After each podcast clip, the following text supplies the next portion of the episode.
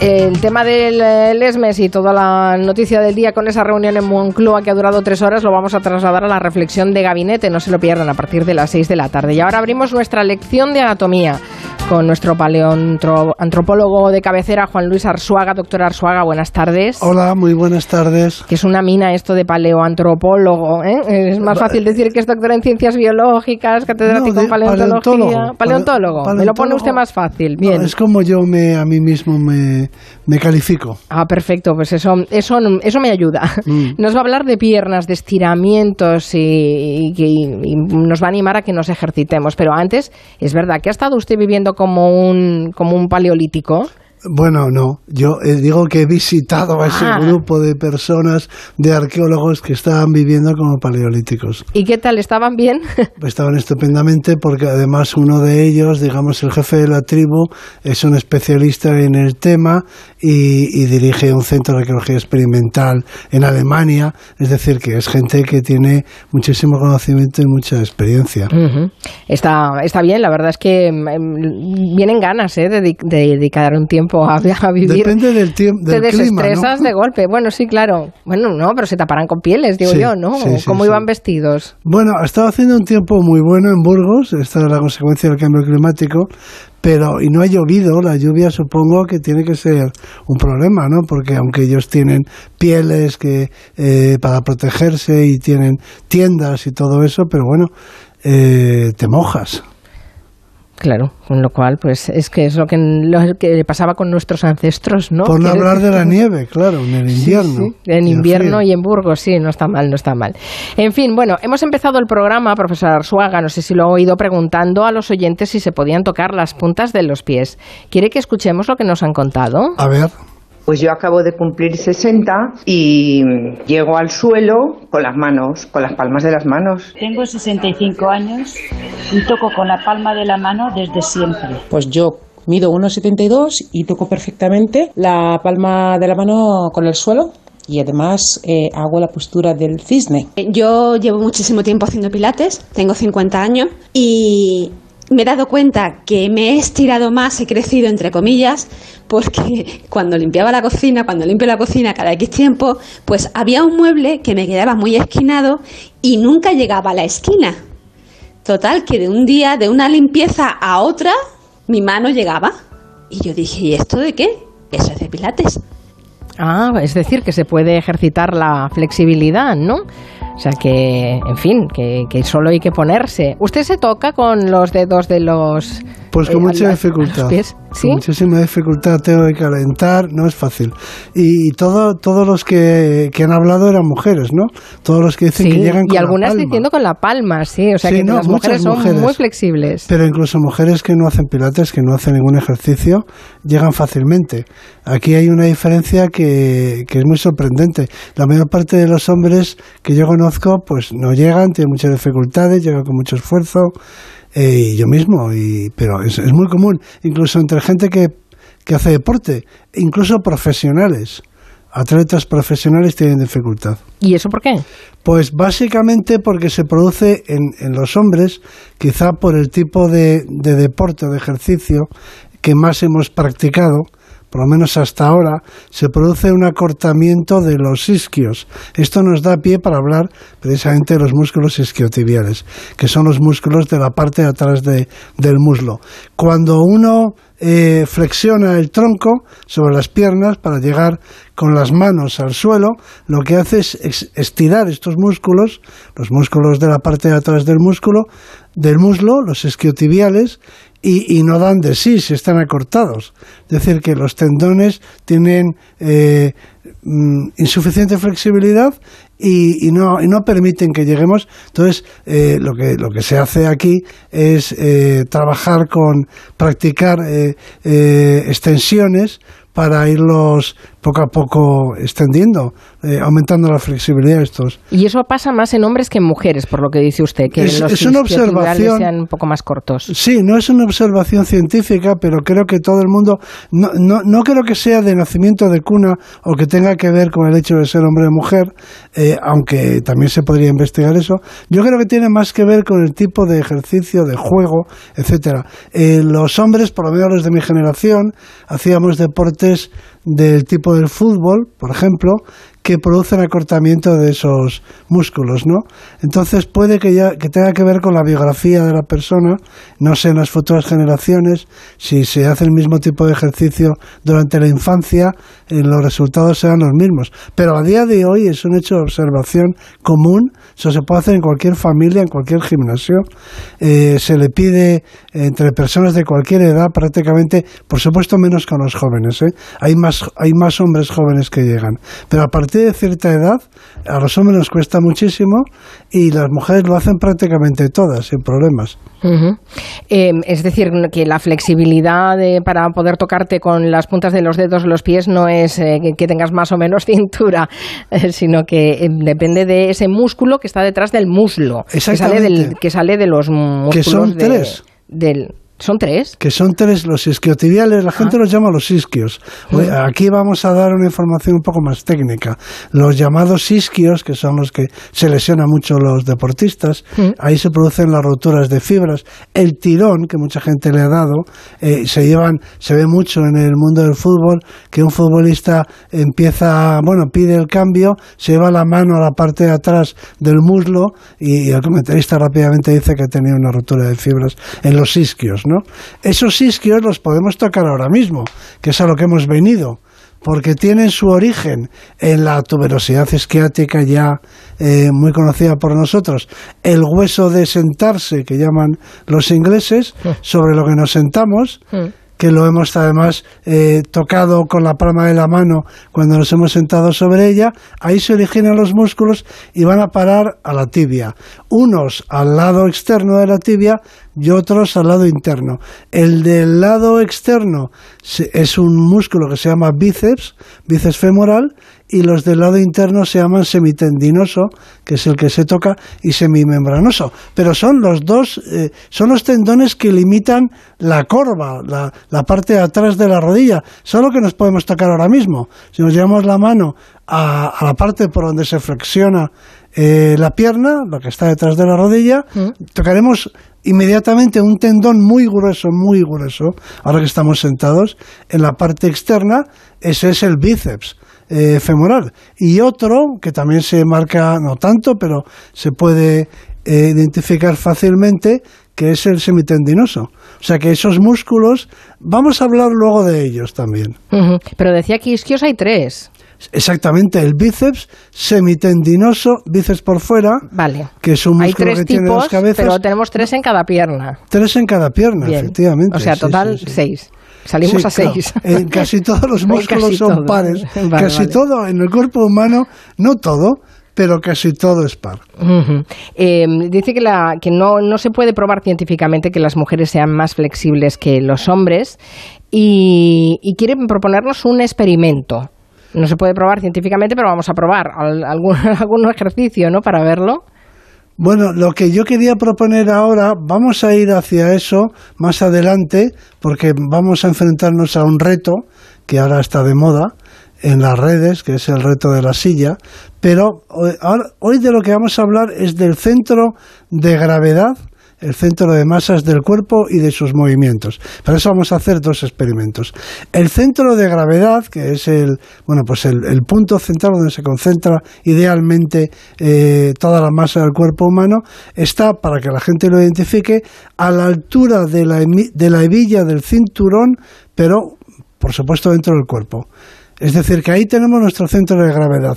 Y cuando el centro de gravedad... Un poco por debajo del ombligo, ¿no? entre el ombligo y el pubis, que es donde está la villa del cinturón, pero no en la superficie, sino en el interior del tronco, del cuerpo, entre el sacro, se dice, y lo que sería la pared abdominal. Bueno, entonces cuando ese centro se sale de la peana, de la base de sustentación que forman los dos pies, nos caemos, ¿no?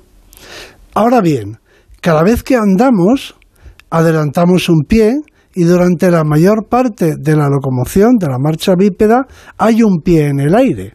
Entonces la pregunta es, ¿cómo es que no nos caemos hacia el lado no soportado del cuerpo? Porque cuando tenemos solo un pie apoyado, en principio nos deberíamos desequilibrar y caer hacia el lado no soportado. De hecho, los humanos somos los únicos que podemos dar zancadas.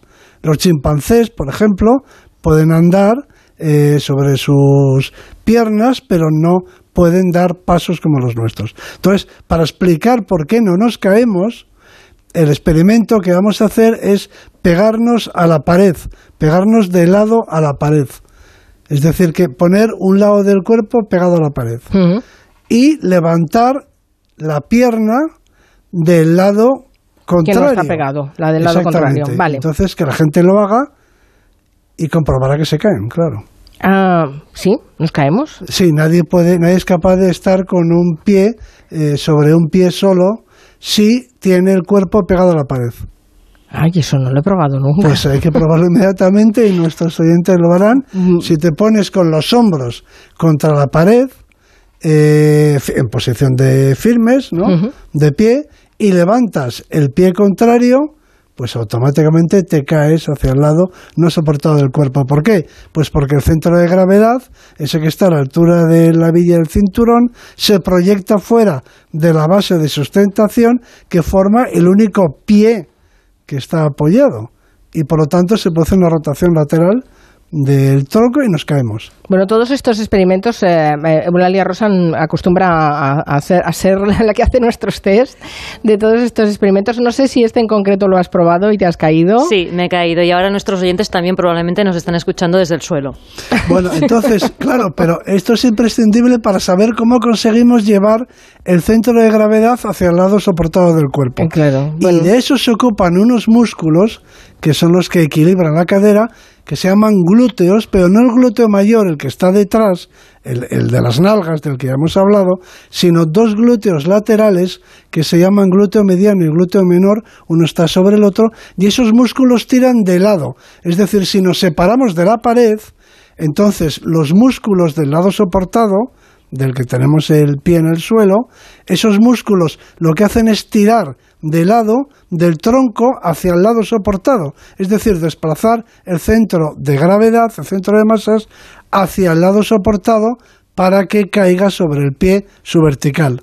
¿Me he explicado? sí, lo que se me ocurre es que es difícil hacer todo eso y además tocarte para saber Bueno, aquí no hay que tocarse, no hace Aquí falta hay que tocarse. Bueno, Este pero me de- llama la atención a ver si me encuentro el glúteo, el glúteo medio y el glúteo... Lo tienes, pues muy fácil, lo vas a encontrar enseguida, porque Sí. aquí ya hemos hablado del trocánter mayor.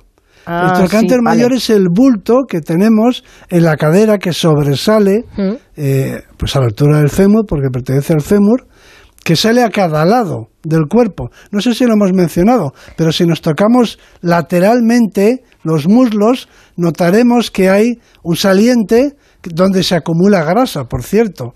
Ahí se producen acumulaciones Sí, de la- grasa. sí, es donde se acumulan las pistoleras. ¿no? Exactamente. Yo me tocaría trocánter dicho. si pudiera, pero no me dejan. Tú lo las has dicho, no, no, no, seguro que lo puedes tocar. Lo que pasa es que a lo mejor tienes, según la cantidad de grasa que se acumule, uno puede tener un hoyito a lo mejor a veces. Pero ahí, si sentados como estamos, ese es el punto más fácil de tocar del esqueleto. Bueno, qué interesante. Desde el exterior. Hablábamos antes de otro experimento, el de la silla. Este también lo ha rastreado Eulalia Rosa y, y se lo ha encontrado. ¿Lo has probado? El de el, el Lo hemos probado de en la silla? redacción, porque es uno de estos retos virales que se va haciendo famoso, mm, aparece, luego al cabo de unos años vuelve a aparecer, y quizá los oyentes lo han hecho. Se llama el reto de la silla o el Chair Challenge. Les voy a enseñar aquí el Share Challenge, que es algo que está por las redes sociales. Te separas dos pasos de la pared. Uno, de separación. Dos, y ponemos la silla contra la pared. Desde ahí inclina la espalda hasta que forme un ángulo de 90 grados. Apoyas la cabeza, la silla al pecho y te levantas. Ay, se ve muy fácil, ¿verdad? Bueno, se ve muy fácil, pero Se no ve lo fácil, es. pero no lo es, no, no. Entonces, si lo buscáis en internet, buscáis el reto de la silla, veréis que básicamente, pues esto, ¿no? Es, a- acaba con la gente atrapada contra la pared, con la cabeza apoyada en la pared, intentando levantarse, algo que parece muy sencillo, pero por algún motivo hay gente que se queda atrapada allí y pasa, pues esto. Me la llevo al pecho, pero no, no me puedo parar. Diablo.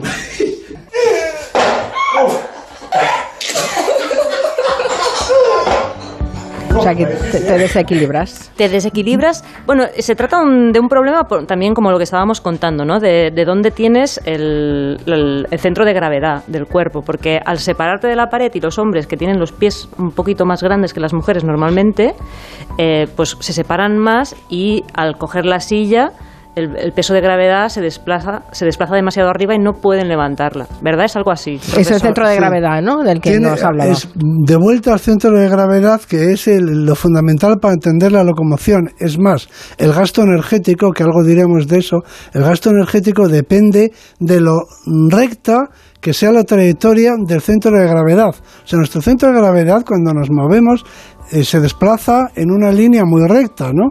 Y eso hace que sea muy eficiente, que tenga poco gasto energético. Pero todo lo que tiene que ver con la locomoción y con la postura tiene que ver con el centro de gravedad. En este caso lo que sucede es que los hombres, por lo general, son más altos y tienen más musculatura en el tronco que las mujeres. De manera que, como tienen más musculatura, el centro de gravedad está más alto en el, Ah. en el tronco. Por eso, por y eso cuando coges hombres- la silla, todavía eh, pues eh, se, adelanta más, sube más o se adelanta más en posición horizontal, centro de gravedad y cae pues muy, muy delante. Y como eh, son más altos los hombres en promedio, pues lo que sucede es que también se separan más de la pared. Entonces, es un problema puramente físico. Un hombre y una mujer de la misma estatura tendrían los mismos problemas, básicamente. Mm. Bueno, nos ha quedado claro, ¿no?